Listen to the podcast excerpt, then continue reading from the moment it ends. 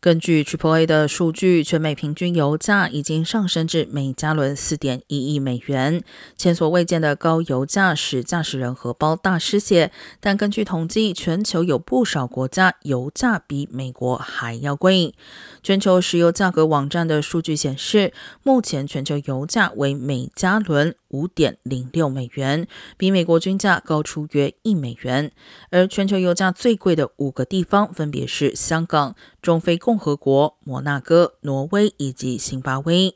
统计指出，各国油价差异大多来自于汽油税率不同或减缺少炼油厂。比如，全球汽油最贵的香港，平均每加仑要价十点八七美元，而中国大陆每加仑汽油均价为五点七七美元。